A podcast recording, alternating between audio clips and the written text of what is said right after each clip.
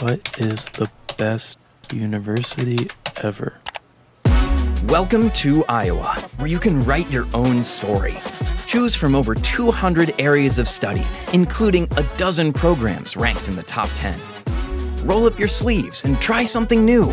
You never know where it might take you. This story is written, directed, and produced by you. Learn more at uiowa.edu.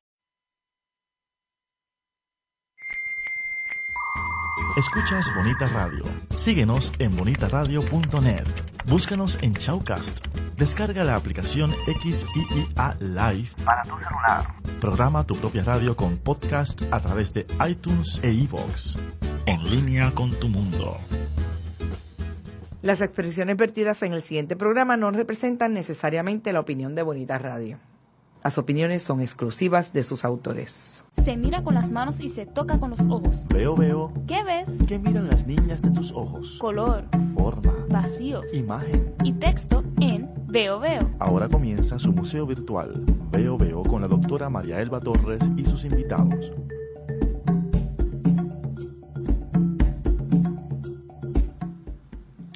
Buenos días, buenas tardes, muy buenas noches a los amigos de Veo Veo por Bonita Radio. Hoy tenemos la visita de una gran amiga, de una gran investigadora, historiadora, la doctora Nidia Cabrera Pérez, quien eh, nos visita. Ella es puertorriqueña, boricua 100%, pero lleva décadas viviendo en el lado de Florida, el lado oeste de los Estados Unidos y ha tenido mucha interacción con la comunidad que nos pertenece, la comunidad boricua, eh, sobre todo en Miami Dade.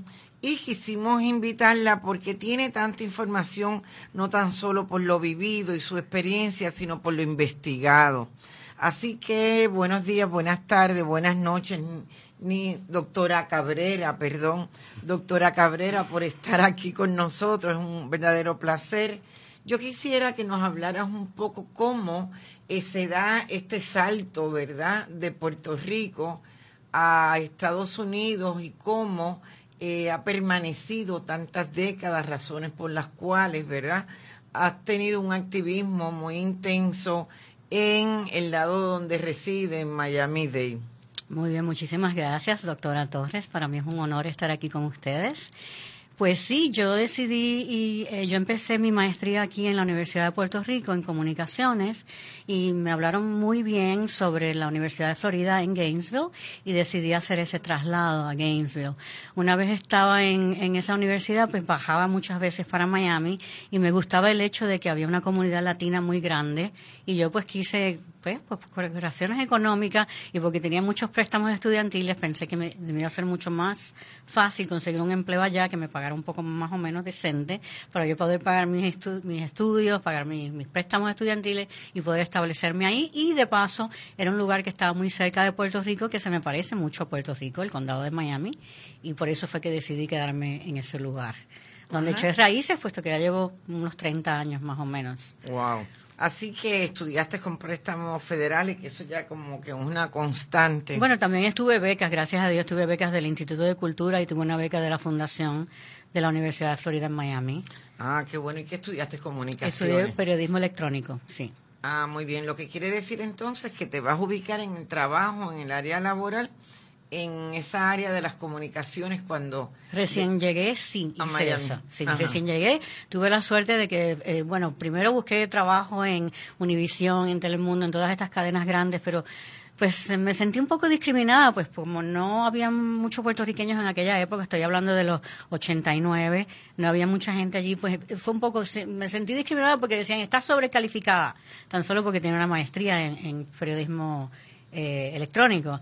Entonces, pero tuve la suerte de conseguir trabajo con PBS, la afiliada del condado de Miami del Departamento de Instrucción Pública, es decir, Miami-Dade County Public Schools, y desde ahí pude hacer un programa de televisión. Eventualmente entré como asistente de la directora de desarrollo de programas, pero entonces por ahí me colé y me comuniqué con la gente que tiene una sección de programación en español y pude producir mi propio programa de que se llamaba Puerto Rico y su gente y lo tuve unos tres años Ah, aproximadamente. qué bueno. Y trataba sobre las acciones de los Correcto, y se fue, vino a ser entonces el vehículo de difusión para la comunidad puertorriqueña, porque en ese momento no tenían ningún vehículo de difusión eh, para las masas, ¿no? Y todavía no lo tenemos, desafortunadamente.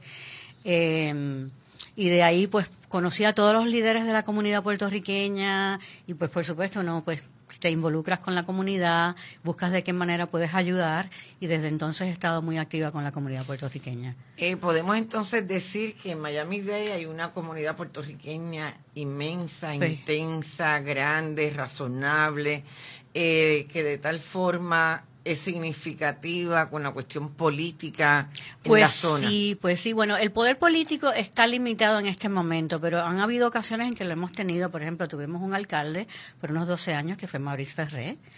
Eh, hemos tenido a varios concejales, comisionados, pero eso justamente, por eso creamos muchas eh, organizaciones sin fines de lucro para, para ayudar a los jóvenes y a los no tan jóvenes que quisieran involucrarse en la política para, para poder ayudarnos, ¿no? En eso hemos estado, por eso eh, se creó en el 2010 el Puerto Rican Leadership Council, con, ¿cómo diríamos? Consejo Puertorriqueño de Liderazgo, eh, para entonces estimular y ayudar a estas personas que quieran involucrarse más en la política. Ahora, hace poco, por ejemplo, tenemos un joven que se llama Darren Soto, del condado de Osceola de, de Orlando, que está corriendo para el Congreso de Estados Unidos. Y nosotros hicimos este recaudación de fondos para él, para ayudarlo con su campaña. Y cuando dicen nosotros, ¿quiénes son nosotros? Nosotros somos la comunidad puertorriqueña que está involucrada en estas organizaciones eh, sin fines de lucro. Ya vemos uno, tenemos como unas 12 más o menos eh, 12 organizaciones. organizaciones que están bastante activas. que son de profesionales. De profesionales, de no tan profesionales, de toda la gente que le gusta involucrarse de una u otra manera para ayudar a la comunidad en Es general. una forma de crear cohesión. Correcto. De que el boricua, el puertorriqueño no se sienta tan solo, tan Correcto. ajeno. Eso es lo que quiere hacer justamente el Puerto Rican Leadership Council, de donde yo estoy en la Junta Ejecutiva, donde está el, el presidente Héctor Díaz, tenemos a Luis de Rosa, que era pasado miembro, eh, presidente de la eh, Puerto Rican Leadership, eh, del Puerto Rican Chamber of Commerce, eh, Paul Vélez, que es el chair, el chairperson de, el Chief Executive Officer de la Borinquen Medical Centers, que ya tienen unos cinco eh, hospitales que le sirven a toda la comunidad hispana. Eh, tenemos gente de Aspira, tenemos gente de Kitco, Nilsa Velázquez, que es la CEO de Kitco, que es un centro de cuidado infantil, ya tiene unos Ah, tres. bueno. Y así por el estilo, reunimos a todos los líderes, presidentes de las organizaciones sin fines de lucro para unificarnos y, y apoyarnos mutuamente. Fíjate, la prensa aquí de repente salen artículos sobre el tema de la migración o, bueno, justamente, ¿verdad? La movilidad de los boricuas hacia Estados Unidos y salió hace poco la dificultad que tenían los boricuas al irse a, a Florida eh, a distintos... Este, ¿Te está gustando este episodio? Hazte fan desde el botón Apoyar del podcast de Nivos. Elige tu aportación y podrás escuchar este y el resto de sus episodios extra. Además, ayudarás a su productor a seguir creando contenido con la misma pasión y dedicación. What is the best university ever? Welcome to Iowa, where you can write your own story. Choose from over 200 areas of study, including a dozen programs ranked in the top 10. Roll up your sleeves and try something new. You never know where it might take you. This story is written, directed, and produced by you. Learn more at uiowa.edu.